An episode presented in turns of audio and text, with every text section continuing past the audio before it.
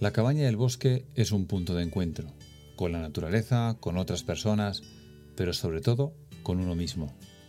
Bienvenidos.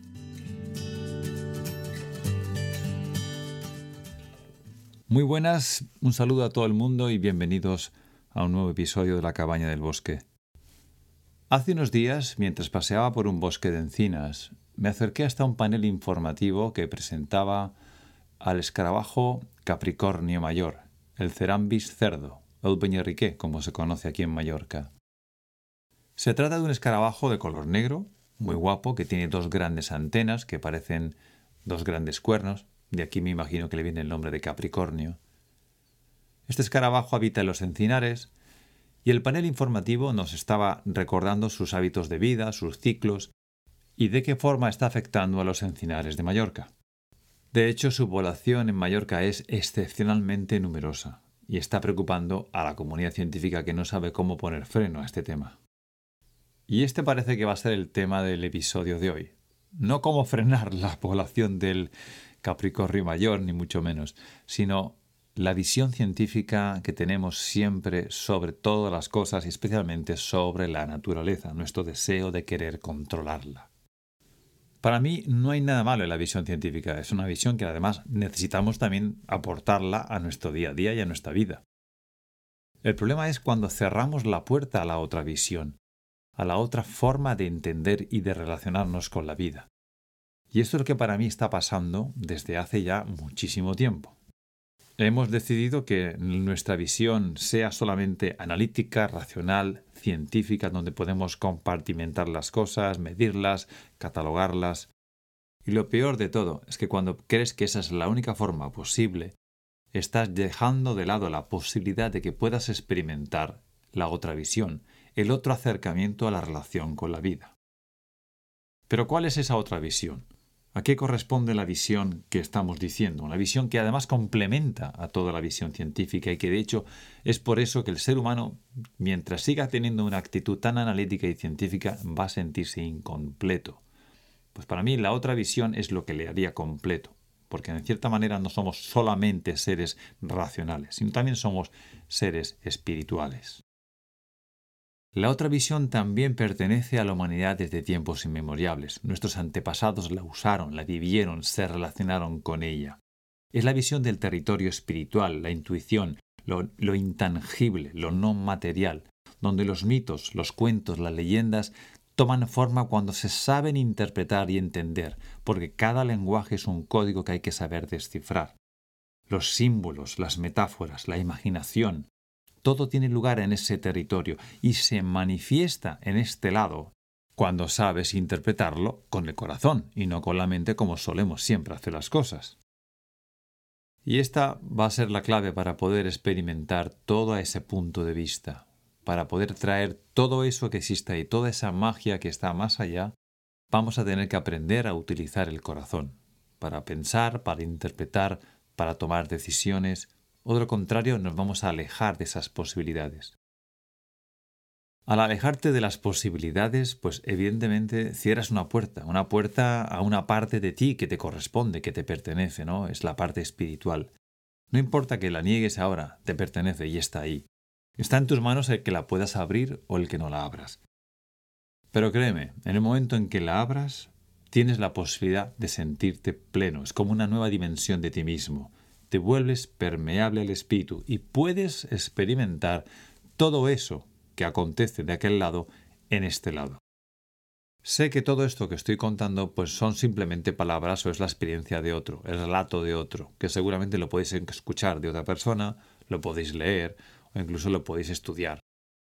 Pero hasta que no lo experimentéis de alguna forma por vosotros mismos, no vais a trascender el mensaje. Entonces, ¿Cómo sería trascender esto? ¿Cómo sería llegar a experimentar esa otra visión? Pues seguramente lo estáis haciendo de alguna forma en vuestra vida y es en el momento en que empezáis a daros cuenta que ocurren cosas a vuestro alrededor que no tenéis muy claro la explicación, pero sí lo entiende el corazón. La mente no lo puede explicar, no lo puede desgranar y descomponer, categorizar, pero el corazón sí, el corazón lo empieza a sintonizar y es cuando conectas con una historia diferente. algo que resuena más adentro, no en la cabeza. En ese momento estás conectando con la otra visión. Como veis, tenemos que estar viviendo con las dos visiones, con la visión racional y con la otra visión, la visión más espiritual. Bien, y ahora si me lo permitís voy a retroceder al momento en que me encontraba delante del panel informativo, donde se hablaba del escarabajo y de las encinas. En ese momento, cuando lo estaba presenciando, no pude evitar recordar una historia muy bonita, muy especial, muy mágica, que me tocó vivir, donde los protagonistas eran precisamente un escarabajo y una encina, una encina, por cierto, formidable. El relato en sí mismo es una puesta en práctica de esa visión alternativa, de esa visión complementaria a la científica. Y en algún momento voy a incluso intentar unir las dos visiones para que veáis que son completamente compatibles. La historia tiene lugar en el pueblo de Alaró, en Mallorca, un pueblo que está cerca de naturaleza y de montañas, y donde yo estuve residiendo una serie de años. En uno de sus caminos que conduce a las montañas había una encina formidable, excepcional, algo que llamaba profundamente la atención, una encina centenaria, que solo con verla te imponía un respeto y una presencia que decías, madre mía, qué ser, no podía pasar desapercibida. Tenías que acercarte, tocarla, abrazarla o sentarte a sus pies para estar contemplando el paisaje o sentir esa presencia. Sin duda alguna, era un guardián. Bueno, a lo mejor te preguntas, ¿qué es un guardián? Para mí un guardián es un ser excepcional. Puede ser una roca, puede ser un árbol, puede ser un animal, grande o pequeño, puede ser incluso seres elementales y puede ser incluso personas. He conocido personas que son guardianes y ni siquiera saben que son guardianes. Eso es lo más mágico de todo. Un guardián protege, cuida, vela por lo que existe en un lugar. A menudo tiene que ver con los tesoros energéticos que ahí puedes encontrar, con las características, o incluso con los animales o la vida que se encuentra, la armonía del espacio. Donde se encuentra un guardián, puedes estar seguro que hay algo interesante, algo valioso que se debe proteger. Muchas veces las personas tenemos acceso a eso, disfrutando de ese espacio, de la belleza o de lo que en sí mismo nos pueda transmitir. Y de la misma forma que protege los espacios, también pueden excluir a todo aquello que consideran intruso o no bienvenido. Y esto aplica a muchas personas que a menudo sentimos la curiosidad por quedarnos o disfrutar de un sitio donde no nos toca quedar. Volvamos ahora con esta encina guardiana. Tenía una cualidad muy peculiar sobre su tronco, y era una marca natural, que tenía la forma de un dragón con alas. Os lo aseguro que era algo completamente visible y fácil de reconocer. Eso me llamó profundamente la atención. Cada vez que me acercaba a la encina tenía la sensación de que me estaba acercando a un dragón con alas. Era una sensación especial. Si alguien tiene curiosidad por saber cómo era esa forma, lo podéis encontrar en un vídeo que colgué en YouTube, en mi canal, el canal de Luis Otero de la Rosa en YouTube, podéis entrar ahí y podéis ver ese vídeo que le dediqué a esta encina, donde se ve claramente la foto de esa marca y veréis que tiene clarísimamente forma de dragón alado. Después de varios años saludando a la encina y cada vez que pasaba por el camino, pues recuerdo una era una mañana de verano que me encontré que en su tronco había muchos escarabajos cerambis Iban y venían como si hubiese un encuentro, una fiesta. Yo personalmente no, nunca los había visto en tan, en tan grupo numeroso, así que no sabiendo absolutamente nada del escarabajo, me quedé contemplándolos y no tenía muy claro cuál era el motivo. Eh, como es un escarabajo tan llamativo, como os he dicho antes, con sus antenas grandes, notaba que había como una especie de comunicación entre el árbol y el escarabajo.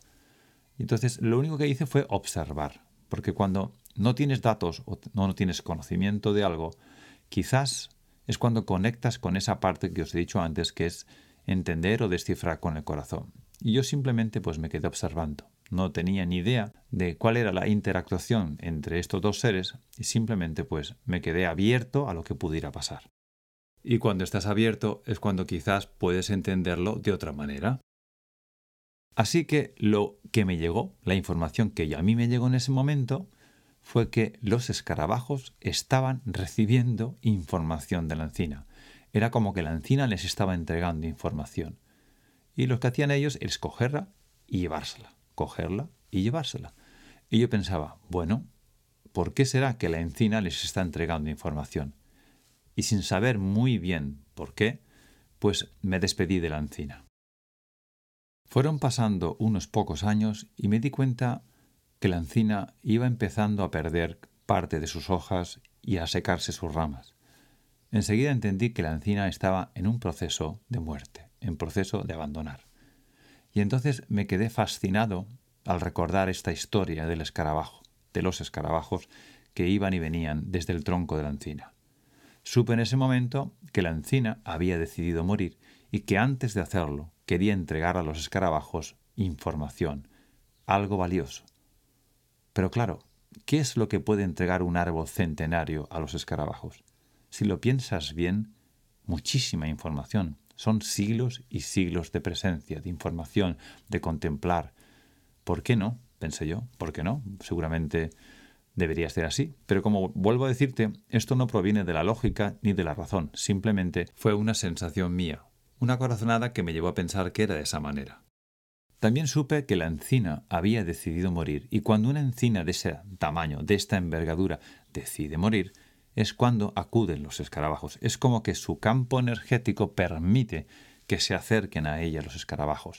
Una encina decide, bueno, yo ya he terminado mi proceso, yo ya rindo, me rindo a lo que es la vida y voy a permitir que en mí entre pues lo que me conduce hacia la muerte. Y los escarabajos lo que hacen es proceden con esa operación. Esto, repito, es simplemente una percepción mía, pero más adelante la historia va a seguir, y quizás lo veréis de otra forma. Ya cuando la encina estaba a punto de abandonarnos y su aspecto era bastante triste y lamentable, fue cuando a mí se me ocurrió la idea de publicar este vídeo para compartirlo con las personas y dar a entender la importancia de este ser antes de que era su último aliento. Recuerdo que en esos días me acerqué hasta una rama que estaba seca, corté una sección y hice unos pequeños discos de esa rama donde mandé imprimir con láser la figura del dragón alado. Los discos tendrían unos 10 centímetros de diámetro y podías cogerlos entre las manos y sentir la fuerza que transmitían. Era como una especie de talismán. Algunos de ellos los regalamos y otros nos los quedamos y los empleamos en distintos trabajos energéticos que solemos hacer. Uno de esos trabajos fue en Montserrat, en el año 2015, concretamente el 15 del 9 del 2015. Ese día mi mujer Mary se encontraba en Montserrat con un grupo de mujeres, estaban haciendo una serie de ceremonias y celebraciones en torno al sagrado femenino, a la Gran Madre, a la diosa. Mi mujer se llevó uno de los discos con el dragón alado y se lo entregó como un obsequio a la persona, a la chica que organizaba todo ese evento, todo ese encuentro y al parecer lo tuvo casi todo el tiempo en su mano, no se separaba de él, con lo cual estuvo muy presente en todas las ceremonias. Paralelamente, tres hombres, entre ellos un servidor y dos amigos míos, nos fuimos al monasterio de Yuk a hacer la misma celebración, pero en un espacio donde consideramos que la energía del sagrado femenino es, es presente. También nos llevamos uno de los discos, y ahí hicimos, por supuesto, la misma conexión, para intentar unir los dos trabajos energéticos a distancia. Para los que no lo sepan, el monasterio de Yuk y Montserrat son dos espacios que están hermanados energéticamente, están fuertemente unidos.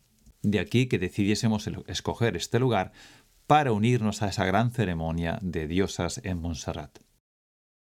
Bueno, esto ocurrió el 15 de septiembre del 2015. Y al día siguiente, en la madrugada del día 16, ocurrió algo sorprendente, mágico. Una de las ramas de esta gigantesca encina cayó, se desplomó, obstaculizando el paso de la carretera, con lo cual, evidentemente, llamó la atención a las autoridades del pueblo y supusieron en marcha para llamar a un leñador que se encargase de retirar el tronco y empezar a cortar la encina. ¿Qué os parece? Eso ocurre justo al día después de hacer todas estas celebraciones. Es como que la encina había sentido que su presencia ya había sido honrada suficientemente. Lo estoy contando y la verdad es que todavía hasta me emociona recordar con qué fuerza me llegaron estas noticias, porque la gente se movilizó para hacerme llegar la información diciéndome que había caído una rama de la encina y que se habían puesto a cortarla en ese mismo momento. Tardé unos pocos minutos en acercarme hasta el encuentro de la encina y ahí me encontré la escena, donde el leñador, junto con sus ayudantes, estaban empezando a trocear la encina. Bueno, fue un momento bastante emotivo para mí, porque le habíamos dedicado todo ese cariño mediante el vídeo, mediante la divulgación, hasta incluso la encina había formado parte de un hermoso calendario dedicado a los árboles en ese año. No son coincidencias, ¿verdad? Como tampoco es una casualidad que después de haber participado tan activamente en esas ceremonias, la encina se rinda y decida llamar la atención de esa manera, como diciendo, ahora sí me puedo ir en paz. Tan pronto pude me acerqué hasta la encina porque quería ver con mis propios ojos cómo se estaba haciendo ese trabajo. Ahí estaba el leñador haciendo sus labores de, bueno, propias de un leñador. Nos conocimos, estuvimos hablando, yo le hablé de la encina y de lo que para mí significaba, le hablé del dragón alado y de, y de otras cosas. Y resultó que el leñador tenía una sensibilidad muy especial. No le pareció nada extraño todo lo que le estaba contando. Bueno, con deciros que fue tan amable que me regaló uno de los discos que había cortado de su tronco. Llegué a mi casa con un enorme disco de la encina y bastante emocionado, no solo por la amabilidad del leñador, sino por la forma en la que la encina había decidido despedirse de nosotros. Estuve limpiando ese disco durante meses, quitando corteza, madera podrida, puliéndolo, etcétera, etcétera. Y a fin de conservar mejor la madera, pues apliqué una capa de aceite generosa diluida en agua ras. Con esta fórmula, si queda un insecto o algún bichito por dentro, pues lo termina de matar.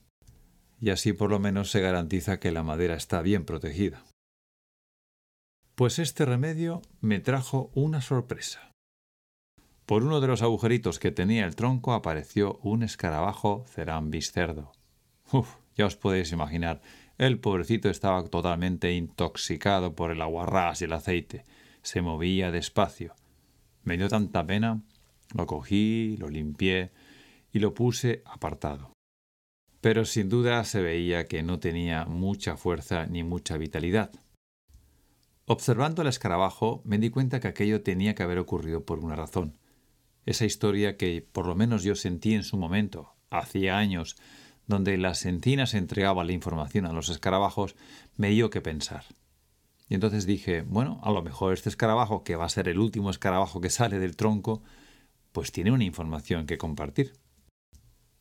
Sin pensarlo dos veces, me fui a buscar un cristal, un pequeño cristal de calcita.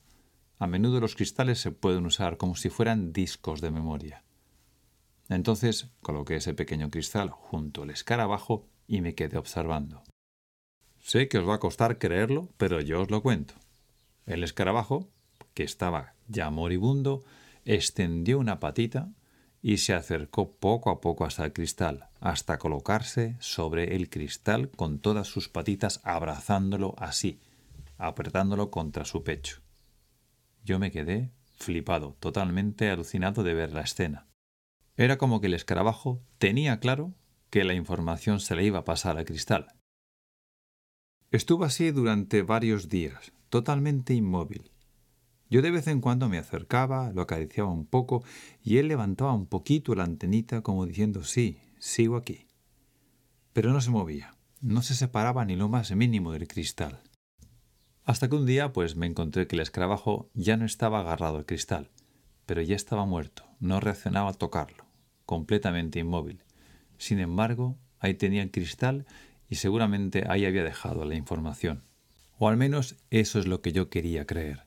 Porque todo esto que estoy contando, al final no llegamos a entenderlo, pero sí podemos poner esa parte, vamos a llamarla mágica, porque todo lo que ha acontecido ha sido mágico e inexplicable. Y es lo que estábamos hablando desde un principio. Si queremos entender las cosas solamente desde la lógica y la razón, nos estaremos perdiendo una gran parte de la historia, una gran parte de la vida. Me gustaría recapitular un poco antes de terminar este episodio. Por ejemplo, El dragón alado que estaba en el tronco de la encina. El hecho de que estuviese ahí me hizo a mí, por supuesto, siempre pensar y sentir que me estaba acercando a un dragón, no a una encina. Y esta misma información yo la compartí con el leñador. Y días después me encontré con el leñador y me dijo que me quería contar algo, algo bastante increíble. Mientras él cortaba el tronco de la encina, se generó de forma espontánea un pequeño incendio en el montón de leña que estaba pilando. Nunca antes le había pasado nada igual. Claro, le dije yo, no estabas cortando una encina común, estabas cortando una encina dragón, no lo olvides, y los dragones son amigos del fuego. ¿Tiene que ver algo que hubiese un dragón alado en el tronco de esa encina para que hubiese un fuego en ese montón de leña? Y tiene que ver que la encina nos hayamos despedido de ella con todos los honores de un rey, porque de hecho la encina, según el panteón de dioses celta, es un árbol rey, porque además todo lo que se hizo fue como reconocerla, ese reconocimiento que estaba esperando. Estamos hablando de los discos que se distribuyeron, el vídeo para divulgar un poco el, ocaso de este, de este ser, la inclusión dentro de un calendario del ayuntamiento con los árboles más destacados del municipio. Y finalmente las ceremonias, la participación en la ceremonia por parte de, de la encina, del dragón. Todo esto me lleva a pensar que la encina se tuvo que sentir honrada, se tuvo que sentir en paz y que dijo, ya está, ya he cumplido, ya podéis hacer conmigo lo que queráis. ¿Y cómo se lo va a decir a los humanos? Muy sencillo, basta dejar caer una de sus ramas para que nos acerquemos a ella y empecemos a trocearla. Y finalmente, tiene que ver que hayamos pensado que los escarabajos Cerambis cerdo recogen la información de las encinas para que ese último escarabajo decidiera abrazar un cristal de calcita que le colocan y se queda abrazado durante días? Son preguntas que te puedes hacer. Puedes también optar a creer que se trata de meras coincidencias. Pero bueno, también te invito a pensar lo siguiente. Si no hubiéramos creído nada de lo que hemos dicho antes, ¿Crees que los acontecimientos se habrían dado de la misma forma? Pues yo personalmente creo que no. Creo que dependiendo de lo que uno cree, dependiendo de cuáles son tus creencias, tú atraes a tu vida un determinado tipo de experiencias. Además, esto seguro que todos lo habéis podido comprobar. Lo que sí es cierto es que cada uno interpreta esas experiencias de una forma diferente. Y también tienen que ver ahí, por supuesto, las creencias. Y ya para terminar, quiero abogar por una idea, y es que volvamos a dar más protagonismo a la otra forma de visión, abrirnos a la intuición, a lo intangible, a lo mítico, a los sueños, a lo no consciente, abrir la puerta de la magia, volvernos más permeables al espíritu, porque de esa forma nos sentiremos más completos, porque de esa forma estaremos honrando a la memoria de nuestros ancestros, y porque de esta forma nuestra vida puede adquirir un matiz mucho más interesante, menos aburrido, menos controlable, pero mucho más divertido. Y hasta aquí todo por hoy. Espero que esta historia de encinas, guardianes, escarabajos, dragones alados y cristales de calcita haya resonado en tu corazón, o por lo menos que te haya hecho pasar un buen rato. Un abrazo y hasta pronto.